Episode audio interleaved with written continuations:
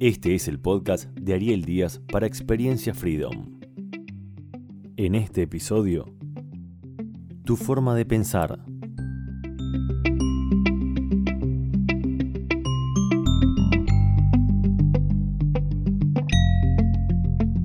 ¿Y si cambias tu forma de pensar?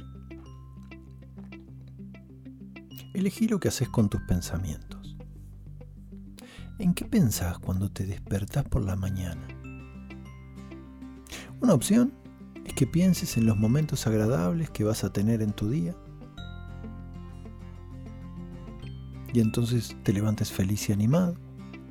Otra opción es que tu mente te lleve hacia tus principales preocupaciones del momento como ese proyecto que no sabes muy bien cómo manejar, o esa discusión que tuviste con tu jefe, y entonces empiezas a castigarte. Pero en este caso, ¿cómo te sentís cuando te levantás? ¿Y cómo transcurre tu día? Porque tus pensamientos son responsables de tu bienestar o malestar emocional y físico.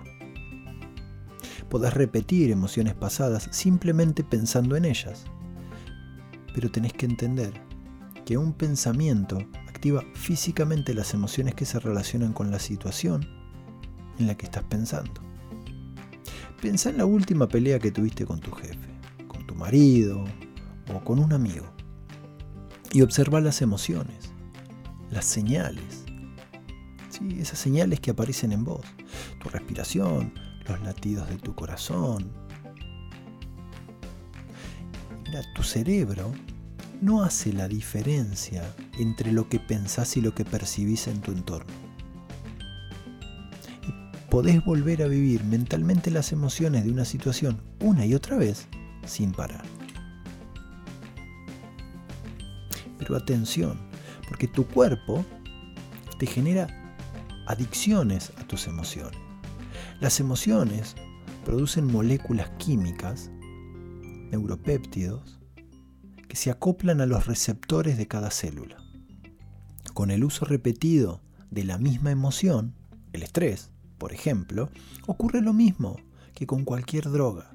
Los receptores de las células empiezan a esperar, incluso a anhelar ese péptido en particular, y el cuerpo se hace adicto a esa emoción. Lamentablemente, si nunca pensaste en desafiar tus pensamientos, son ellos los que van a seguir dirigiendo tu vida. Caso contrario, podés elegir desafiar tus pensamientos. Elegí lo que haces con tus pensamientos. Pensá, ¿qué pasa cuando alguien te tira una pelota? Podés elegir atraparla y movilizar todo tu cuerpo y tu mente para conseguirlo, o puedes dejarla caerse en el suelo y desinteresarte de ella. Y así van los pensamientos. No podés controlarlos. Un pensamiento surge y de repente está en tu mente. Pero sí podés elegir lo que haces con él, aceptarlo como realidad y entrar en la emoción que provoca o cuestionarlo. De verdad, ¿nunca conseguís llevar a cabo lo que te propones? ¿Y si pudieras, qué pasaría? Lo que podés hacer es crear el hábito de pensar en positivo. Porque no podemos crear pensamientos negativos y positivos al mismo tiempo. Uno de los dos debe dominar. Es nuestra responsabilidad cerciorarnos de que los pensamientos positivos constituyan una presencia dominante. Este proceso no se confunde con el todo positivo que está de moda el día de hoy. Si te esforzás a pensar en positivo, sin la conciencia de lo que sentís con estos pensamientos, vas a seguir enviando a tu cuerpo mensajes equivocados. Y atención, el cuerpo no miente. Un truco para esto, un truco, un ejercicio, es acostate por la noche pensando en tres cosas positivas de tu día.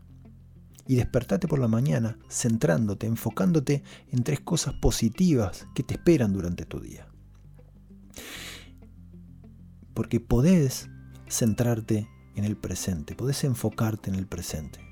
Porque cuando pensás, estás repasando situaciones del pasado que ya ocurrieron y que no podés cambiar. O estás proyectando situaciones futuras que todavía no existen. y te perdés el único momento real de tu vida, que es el presente. Si querés pensar menos de forma automática, pone tu atención y tu foco en lo que haces en el momento en que lo haces. Y si la vida que vivís no te gusta, cambia tu forma de pensar.